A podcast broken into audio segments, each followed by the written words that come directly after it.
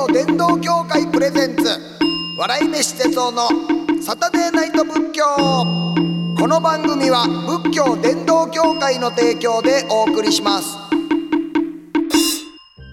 こんばんは笑い飯の哲夫です。仏教のことを皆さんにもっと身近に感じてもらおうという番組サタデーナイト仏教です。今月のゲストは神奈川県横浜市にあります曹洞宗特有山健康寺のご住職増野俊明さんです。よろしくお願いします。よろしくお願いいたします。今回あの最終週ということなんですが、はい、最終週はですねいつもリスナーさんからいただいた質問やお悩みに答えてるんですが俊明さんもご一緒に考えていただいてよろしいでしょうか、はい、はい、結構です。よろしくお願いします。よろしくお願いします、えー、まずはこちらの方ラジオネーム、えー、米原市の松田ラジオさんです。ありがとうございます、えー、毎週楽しく拝聴させていただきながら勉強もさせていただいております。どうもありがとうございます。哲夫さんはよく諸行無常という言葉を使われていますが処方無我という考え方その意味も教えていただけないでしょうか。よろしくお願いします。いやありがたいですね。僕がよく諸行無常って言うてんのを知ってくれてはるんですね。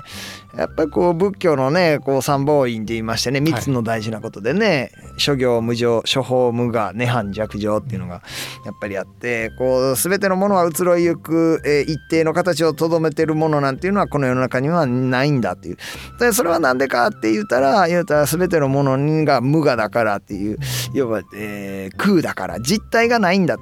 実体そのものに実体があるとしたらそのものはそのものであり続けるはずであるじゃないかと。例えば、えっと、消しゴムが実体があるという消しゴムやったらずっとその買うた時のまんまの消しゴムであり続けるはずやけど使っていったらだんだん少なくなってちっちゃくなって何かはこうね削りかすになって、えー、今から消そうとしてるものはちっちゃな人間かってねずっと若々しいねあのギンギンな感じじゃなくてやっぱりねだんだんだんだん、まああのえー、死に近づいていくわけですしという。でそういうのがまあ諸行無常なんですがなんでかって言ったら実体がないからだよみたいなのが処方無我っていう風な考え方っていうか教えだと僕は思ってるんですがこれ春明さんどうですかね？あのですね、まあ、あの、もちろんそういう解釈で結構なんですけども、はい、もう少しこう分かりやすくと処方無我っていうと、はい、関係性の中に私たちは生かされてるっていうふうに、はい、なるほど、えー、あの例えば、えー、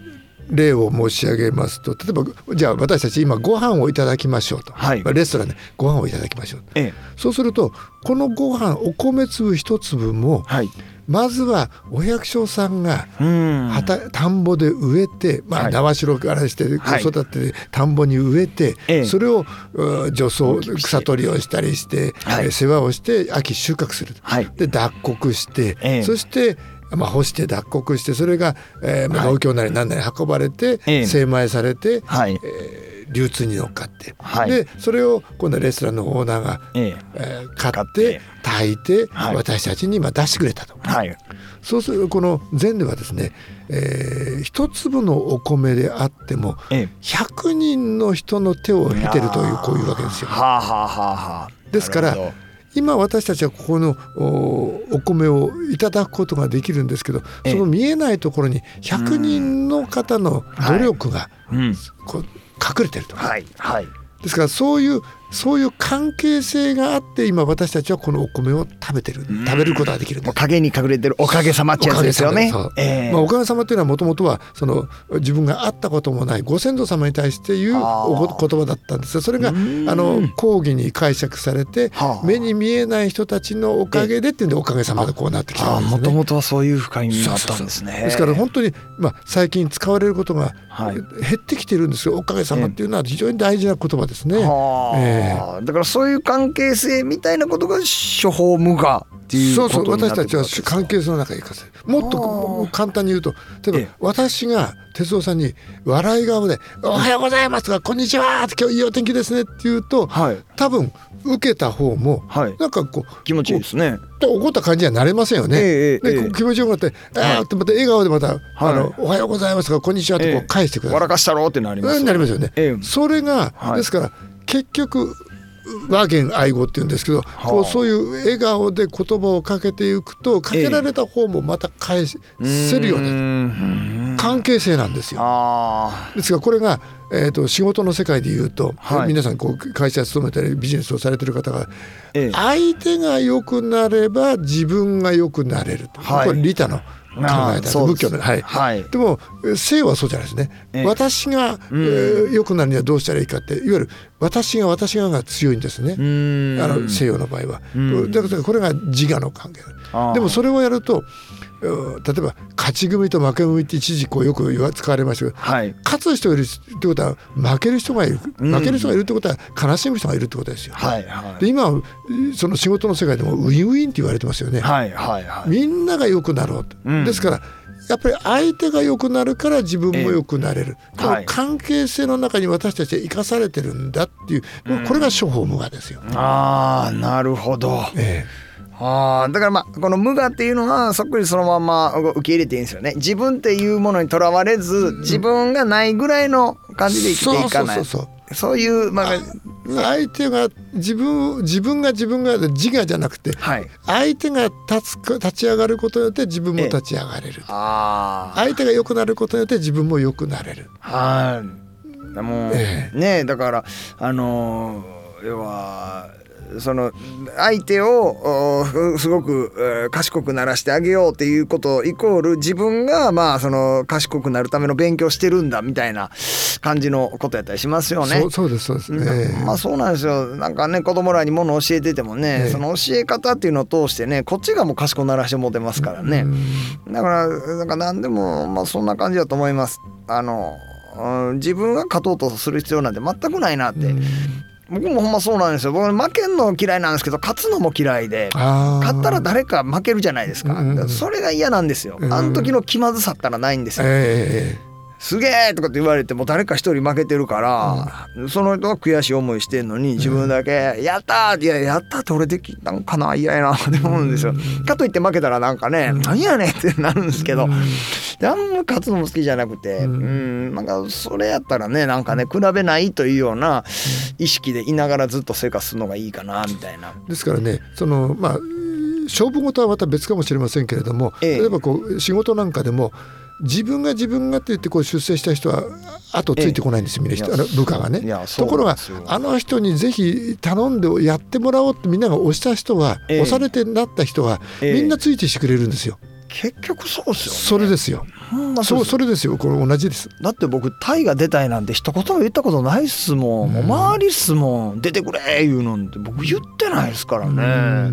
もう言わんかったらねなんかね誰かがわーってこう押してくれはるんですよ、胴上げみたいな感じでバーってねってプッシュプッシュしてくれはるんですよ。それはごご因縁を結ぶってことなんですよ。ああ、そうですか。原因っていうのは努力が今までの努力があって、そこに縁っていう風がポンときて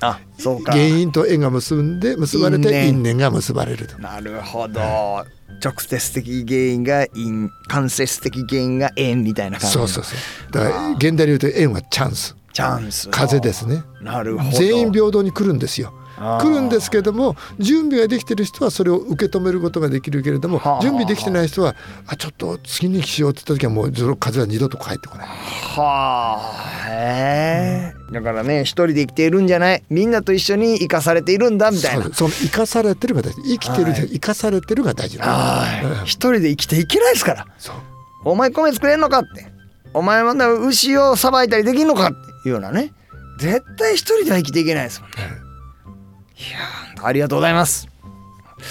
さて、えー、もう一つご紹介します。えー、ラジオネーム、えー、博多のコンさんです。ありがとうございます。で、父さん、こんばんは。こんばんは。いつもポッドキャストで聞いています。あポッドキャストで聞いてる方がじゃあ結構無駄なとこもいっぱい聞いてくださってますね。ありがとうございます、えー、母にも布教し親子で楽しんでいます。いや布教って言われたらちょっとねなんかなんか危ない感じしますがありがとうございます、えー、悩みがあります。私はマナーとかルールとかを守らない人にモヤモヤしています。例えばゴミ出しのルールを守らない。電車の中で大声で電話してる。歩きタバコをしてる。ポイ捨てしてる。などなど大概のことはこの人にも何か事情があるんやろなと怒らずに流せるのですがこのようなルールを守ってない人に対してはイラッとしてしまいます。だからといって注意する勇気もなくこの感情が過ぎるのを待つのみです。このイライラも諸行無常と思い流すしかないのでしょうか。心の持ち方をアドバイスいただけたら嬉しいです。うん、いや僕はねあのー、一緒です。この方と、はい、はい、やっぱりちょっとマナーがこの人知らんのかなって思ったらイラってやっぱり一瞬きますね、えー、えー、で僕は最近よく来るのはまあこのね今書いてくださってるのもそうですけど歩きスマホでこっちにねこう向かってくる人が大概ねギリギリまで僕の方向いて歩いてくるんですよ。でこのまま僕が道をパってこう譲らん限りその人歩きスマホしながら僕にぶつかるんですよね。でも僕からしたら要は世の中のマナー通りに歩いてんのこっちやから、そのマナー違反して歩きスマホしながらこっち向かって歩いてくるやつに道を譲るっていうのはしたくないんですよね。なんでかって言ったら法律守ってる側と法律守らん側でどっちがその正しいっていうことを周りに提示したいかって言ったら守ってる側を正しいって提示したいのに、なんで守ってる側がへりくだって譲るなんてでしかも守ってない側がみんなからなんか譲られて譲られてって堂々と法律違反っていうかマナー違反をずっとしていけるっていう。おかしいやないかと思ってねなるんですけれどもまあいつもねその歩きスマホの人は僕とこうガーッとギリギリで対峙した時にチラッと上見てなんかフェってこうちゃんと避けてますけど、まあ、僕もギリギリ避けてますけどなんかでもやっぱりちょっとねイラッとしますねいやいやいやお前だけの道ちゃうでこれみんなの道やで。でお前それそんだけなんか会社行くまでとか学校行くまでの間一生懸命その携帯とにらめっこしてるけどそそないにせなあかんのかそれみたいなね。そそないにそれ大事か。っていうふうに思ったりもしますけれども。どうですか？春明さんはなんかその日々イラッとするようなことあったりしますか？やっぱり人間ですからね、はい、あの意にまあ、叶わないこととかやっぱりそういうあの、ええ、することを見ればイラッとすることはみんなありますよ。あるんですけれども、はい、あのその怒りを頭に持ち上げないっていうことが大事なんですね。うわっていうことはもう怒りっていうのはもう体から湧いてるようなもんな。ん、うん、そうそう。大体皆さんのそういうのを見て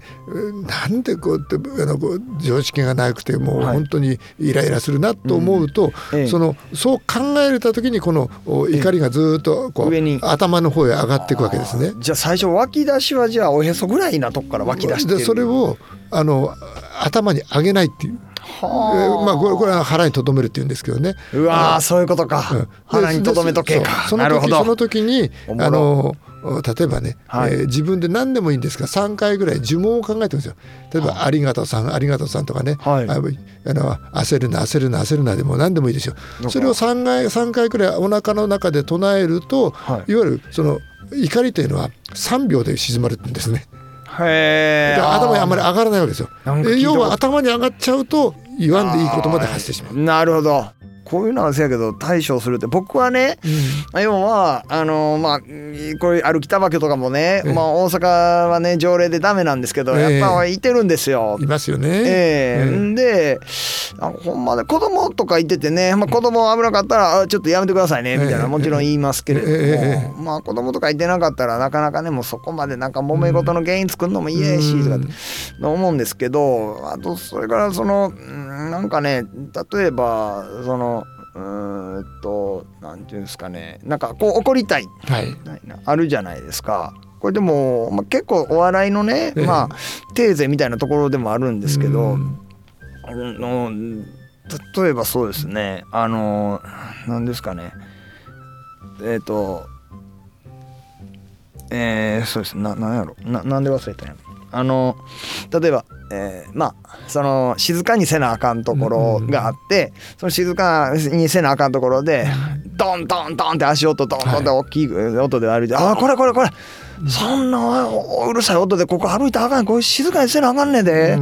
頼むで。ちゃんと静かに歩きや」言うて言うた方がその後ドンドンドンって歩いていくみたいな「いやお前がうるさいんかい」みたいな、ね、ちょっとお笑いのねまあ基本みたいなところあるんですが。なんかね自分自身がその怒ってね、うん、ちょっとそれ静かにせえよって怒ってもほんまにその後自分がなんかちょっとうるさい足音で歩いてしまいそうやから言えないみたいなもんなんかあるんですよね。だからなんかちょっとそう考えて穏やかにする時あります。例えばその、えー、と大阪市で、えー、タバコ吸いながら歩いてる人なんやねまあまあまあ、まあ、悪いなって思いますけどもあでも二十何年前の俺やったらうんそやな歩きタバコしてたしなとか、はい。うん、過去の自分そんなマナーとかまだいやいや考える前のまだクソガキみたいな時はああそんなんやってたしなとか。過去の自分はそんな恥ずべきところがあるのに今こんな偉そうに怒っていいんだろうかとかっていうふうに考えるとなんかねちょっとなんかまだまだ懺悔することが残ってるから人に説教なんてまだ早いと思えたりはするとこあるんですが。やっぱりその成長にあの人としての成長のねこういう過程にあるんだとそこで思えば、だいぶ心は違やす違いますよね。あそっか。そういう考えをこっちもしていいっていう。だからそのね歩きタバコの人に、はい、あまだまだ幼い人なんやなって、まあ、考え方がちょっと若くて、だからもうあの人の10年後はもうあいなもあかんなって分かってはって、今度すれ違った時も歩きタバコしてはらへんやろなって、こういうふうにちょっと予想してあげることで。そうそう。だいぶそうするとね気持ちも違うんじゃないですか。あ本当ですね、確かにそれはでもありますね。それ大事ですよね、あとは昔ねよく言われたことは、はいああいうことをやっててね、えー、あのお天道さんが見てるよってよく昔言ったわけですよね。はいえー、お天道さん見てるっていうのは要は人に見えないからやってるっていうことの時にその、はい、悪いことして。お天道さんがお天道さんが見てるよと。はい、やっぱりそういうっていうのはそのおそういうことをやってるといつかそういうものの見,、はい。見返りと言いましょうかしっぺ返しが来ますよと。はい。うん。う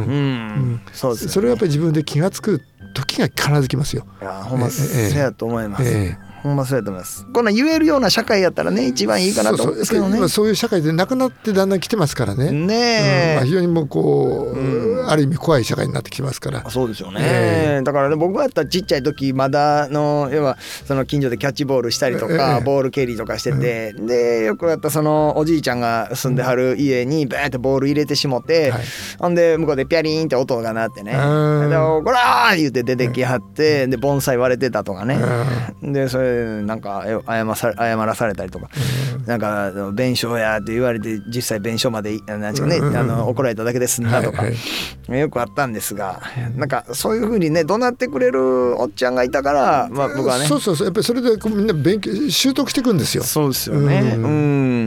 やっぱりそういう社会はやっぱり新明さんも大事だと思います大事です大事ですね。やっぱり周りが社会がその子供をあるいは人を育ててるんですよね。はいはい。うん、本当それがなんか。そこは今大事なんですけど今それが欠けちゃってあまりにも厳格にルールができている、はい、いるんですけれども、ええ、そうじゃないんですねやっぱりね世の中そうですよね。うんだからね悪ガキをしっかりと怒れるような社会の秩序みたいなのはなんかもう一回なんかね昔さながらに整えていきたいなと思ってます。そうですね。ね、ありがとうございます。じゃあえっとこちらね博多のコンさんもねえっとまあ社会のルールっていうのはね常に念頭に置きながらあのまあこう日本全体地球全体でね、うん、こうみんなでちょっと昔みたいに怒っていってあげられるような世の中を目指しましょうということで。はい処方無害につながりますね。いや本当ですね。処方無害ですね。もう一人で生きてるんじゃないんだと。みんなで生きてるから生かされてるんだ。生かされてるんだと。ですね。まあ、もしかしたらそのね電車の中でね大声でまあ電話で話してる人がのすごい立派な、えー、家を建てる人で、えー、コンさんはその人が建てた家に住んでるかもしれないというようなことですね。はい、すみません。すみません。ありがとうございました。こちらこそありがとうございました。さあ、では最後に今回も1分間のフリースタイル説法お願いしてもよろしいでしょうか？はい。今回のお話は人と比べないという、まあ、前回の続きみたいな形になるんですけれども、昔から「十人十色」っていう言葉がありますが、えー、今やっぱりあの人と自分を比べるこちらの人と自分を比べるあの人よりもとでも半歩でも前に出てると安心感を持つんですよね。それからこちらの人よりも半歩遅れてると焦りのようななんで私こう少し遅れてしまってるんだとというようなこう気持ちを持ってしまうんですがそのもともと自分自身は自分自身であるわけですから一歩出てるか遅れてるという状態じゃなくて自分のその状態を高めていけばいいわけですから比べる必要は全くないんですよ。今比べやすい世の中になってしまってるけれども比べる必要が全くないと。でそしてそのよくありがちなのは自分の能力の劣ってるところを補おうと皆さんされるんですよ。例えば仕事で私はちょっと語学が増えてで、え、じゃあ語学を勉強しなきゃいけないと思って英語学校通いましたと。でももともと得意でないものは10の努力しても多分7とか8ぐらいしか身につかないんですよ。ところが自分の他に得意なものが必ずあるはずですがそれは10の努力すると1314ぐらいの実力がついちゃうわけですよ。ですから劣ってるものはそれを得意とする人にお願いすればいいと任せばいいと。自分の得意とするやつはどんどん磨きをかけてそれを発展させればみんながそれを頼んでくれるようになるわけですよ。ですから劣ってるものを補おうとするんではなくて自分が得意とするものあるいは好きなものってのは大体得意なものですそれに磨きをかけていくっていうこと。で、えー、まあ高校の12年ぐらいまでは皆さんやっぱり同じようにこの苦手、な科目があっても一応同じようにやっていかなきゃいけないわけですけどそれは基礎能力ですからそれを過ぎたらやっぱりどんどん自分の得意とするものを磨きをかけていくっていう生き方それは実は周りとは比較しないで自分の生き方を貫いていくっていうことになるわけですね。この生き方が、